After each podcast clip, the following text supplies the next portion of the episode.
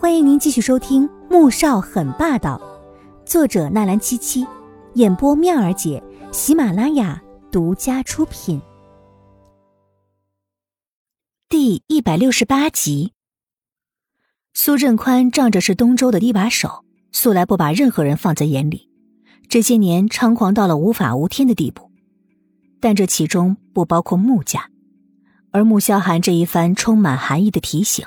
让苏振宽难堪到了极点，他没想到穆萧寒敢当着这么多人的面给他下面子，他当场就气得要发作，却被旁边的苏俊阳给一把拉住了。哎，爷爷，今天是商务宴会，那边还有些别的公司老总等着向您敬酒呢。说完就拉着苏振宽往另外一边人堆里走去，市长也立刻跟上去。这个时候。他自然不能放弃巴结这一位一把手的好机会。苏画面色苍白，难过的看着穆萧寒：“阿寒，你就算是要维护纪小姐，你为什么要当着这么多人的面给我爷爷难堪呢？他虽然性子强势了一点，但他也是为了我好。那我纪小姐……”说到这里，他抬头看向了沙发上的纪如锦，眼睛里幽默敌意和怨气。他真的这么好吗？值得你这样护着？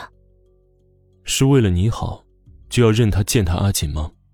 她是我的妻子，自然由我来维护。穆萧寒目光冰冷的看了一眼苏画，他坐着轮椅转身朝着季如锦而去。刚才怎么回事？啊来到季如锦的身边，穆萧寒立刻拉起他的手。季如锦看到他过来，心也安定下来，看了看四周。却不敢多说。依琳，去开间房间。穆萧寒看着他，有一些防备，疑虑更深。到了房间，季如锦彻底平缓下来，可是泪水却从眼眶滚落。穆萧寒，你知道吗？刚才我看到了一个熟人。你说的是江市长的夫人，姚素芳吗？穆萧寒立刻猜到了是谁，江市长他是见过的，而苏振宽身为东周的一把手，时常出现在电视上，季如锦也不会陌生。苏画和苏俊阳姐弟他更是熟悉，唯独江市长的妻子姚素芳，他是第一次见，而这位姚市长夫人也很低调，从来不在电视上出现。你怎么知道？穆萧寒拿起帕子，擦擦他的眼泪。别哭了，丑死了。季如锦郁闷，有他这么不会说话的吗？除了姚素芳，你应该都认识，所以不是他是谁啊？穆萧寒一副你真的是快要笨死的神情，季如锦更心塞了。你知道他的过去吗？他决定不去计较穆萧寒嫌弃的神情。哼，我对老女人没意思。季如锦张了张嘴。无言以对。她是我的养母。季如锦为了不让自己更心塞，觉得自己还是直接说吧。养母。穆萧寒脸色突然冷下来。你是说，她是宇文山的妻子？是。我出生就被抛弃了，养父是在河边捡到我的，后来知道我是早产，还喂了我他以前考古时候得到的一张古方。配了药喂我吃了八年，所以我身上总是有一股淡淡的香气。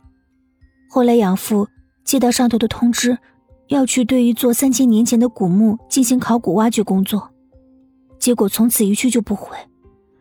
后来警察上门，说是养父在挖掘的时候与一帮盗墓贼碰上，被活活的炸死了，连尸体也找不到。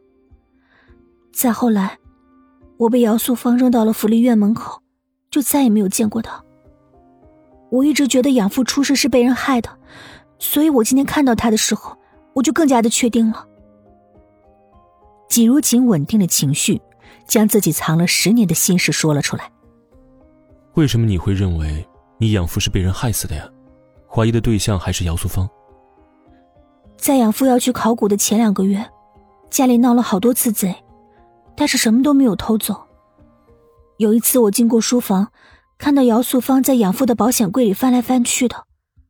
那个时候，我并没有放在心上，后来有一晚，我听到养父母他们在吵架，好像是在骂他红杏出墙、不守妇道，又说知道他打的什么主意，要他想都不要想，否则要上报的，会让他和他的那个奸夫一起去坐牢什么的。季如锦以前并没有察觉，养父宇文山出事，而姚素芳将他扔弃了。他在福利院没事的时候，就会想起以前的事，心中就产生了怀疑。只是他年纪小，什么都不懂，便只能一直将这些事情深深的藏在记忆里，直到今天，他偶然的在这里遇到了姚素芳。亲爱的听众朋友们，我们下集再见。